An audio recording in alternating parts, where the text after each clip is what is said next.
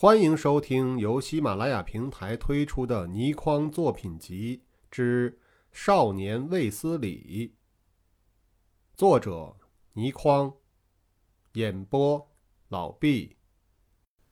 第十一集。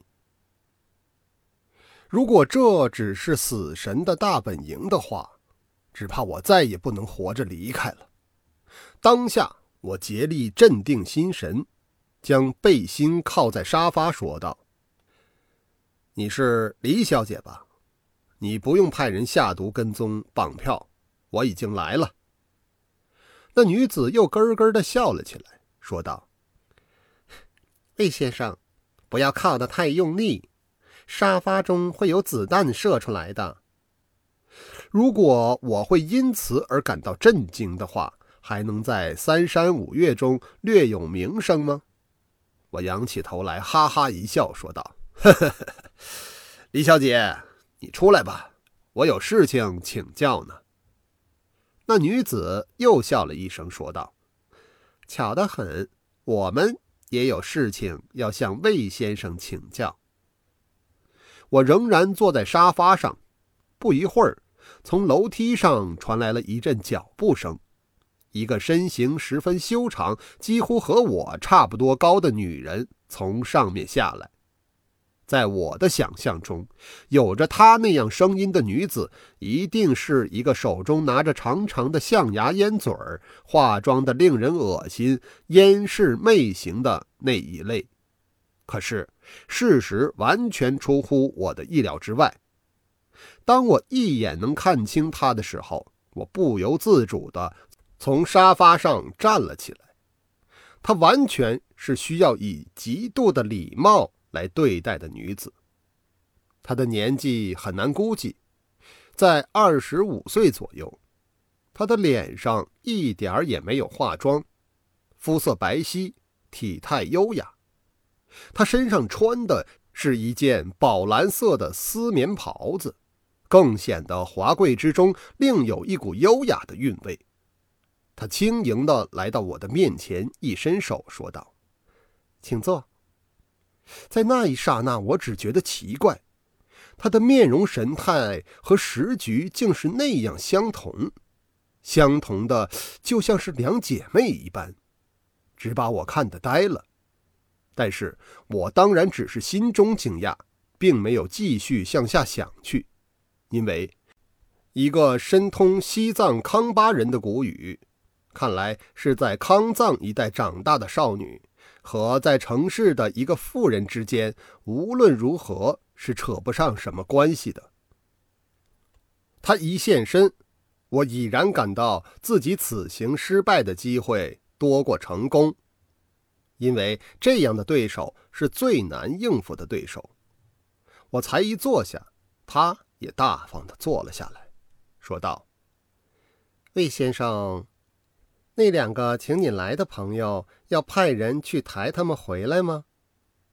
我笑了笑说：“哦，不用，他们自己很快就会回来了。”他忽然叹了一口气，说道：“唉，魏先生，你真是罕见的人才呀！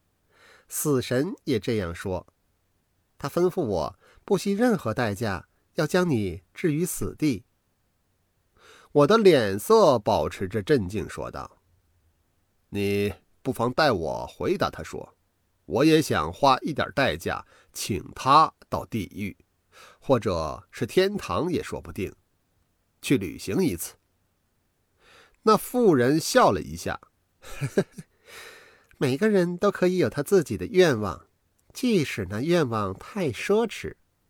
但是魏先生，你这次却是输定的了。”我早已知道自己是输多赢少，但是我仍然要出其不意的婉转略施。他的话才一出口，我一欠身间，左手已然向他手臂抓去。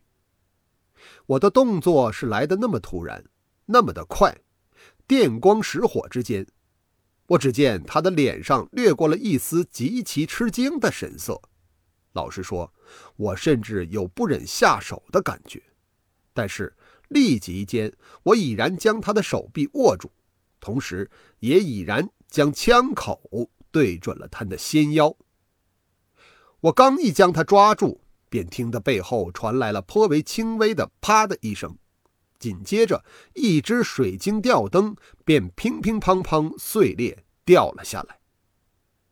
我并没有回头去看，因为我可以料定那是在紧急关头将枪口向上打歪了一枪。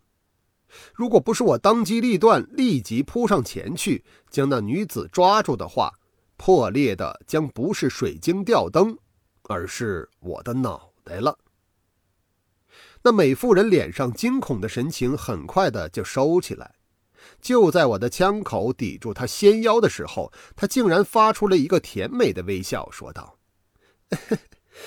魏先生，你这样未免有些失君子风度了。”我向碎了水晶吊灯处努了努嘴，说：“喏，李小姐，你这难道就是君子的风度吗？”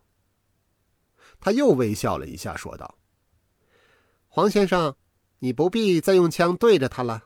他下了一招高棋，我们暂时居于下风了。”他讲的话仍然那样的风趣。接着，我见到一个高大的人影。大踏步的走向前来，我定睛一看，不由得大惊失色。那个人不是别人，正是黄俊。他手中握着一柄手枪，枪口上装着长长的灭声器。刚才那一枪很明显就是他发的，我真给弄糊涂了。这个年轻人忽然之间怎么会成了死神的同党了呢？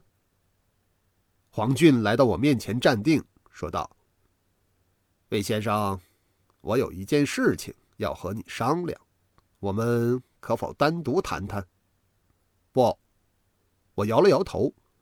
控制了那个美妇人就是我生命的保障，我当然不会轻易的将她放开，因为目前我所处的形势实在是太过危险了。黄俊面上现出了为难之色。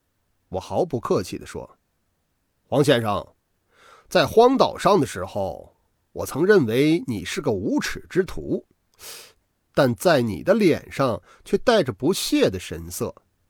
如今果然，我还有一点眼光，没有认错人呢。”黄进面色愤然，望了我好半晌，才渐渐的平缓下来，说道：“魏先生，我和你单独谈谈。”实在对你有莫大的好处啊！我冷笑一声说：“好处？哼，包括刚才险些射中我的那一枪吗？”黄俊的两道浓眉不住的跳动着，好一会儿才说：“魏先生，如果不信我，我也逼得要对着人说出来了。”我的眼光一直没有离开过他的脸，我发觉他的脸色之中带有一种极其诚恳的愿望。从一个人的脸上来研究他内心的变化是绝对可靠的。柯南道尔笔下的福尔摩斯甚至根据他的助手华生医生的神情而追踪他的思想。从黄俊此时的神情来看，我觉得实在有必要。去听他的话，因为我感到他的话是可信的。我考虑了一下，说：“黄先生，在这幢房子中，你以为我们可以有单独谈话的所在吗？”那美妇人在这时候插口道：“魏先生，你们可以离开这间屋子。当然，你也可以恢复自由了。”嗯。魏先生，你不要太自信了。”他突然以极快的语调说，同时右手一扬，一指戳向我腹部的分水穴，出手之快，简直难以想象。我绝未想到他竟然也是个中高手，腹部一阵发麻，不由自主弯下身去。而我刚一弯下身，后颈之上又重重地挨了一下。那一下打击令得我双臂一阵发麻，眼前金星直冒，不但将他松了开，而且手中的手枪也啪的落在了地毯之上。手枪才一落地，胸口又砰的中了一掌。这一掌的力道之大，更是大大出乎我的意料之外。如果不是我从小在名师的督促之下，就是这一掌，也便可以令得我力受极重的内伤。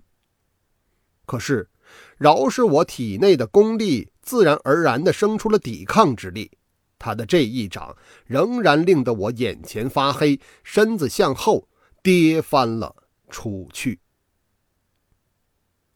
以上便是第十一集的内容，感谢您的收听。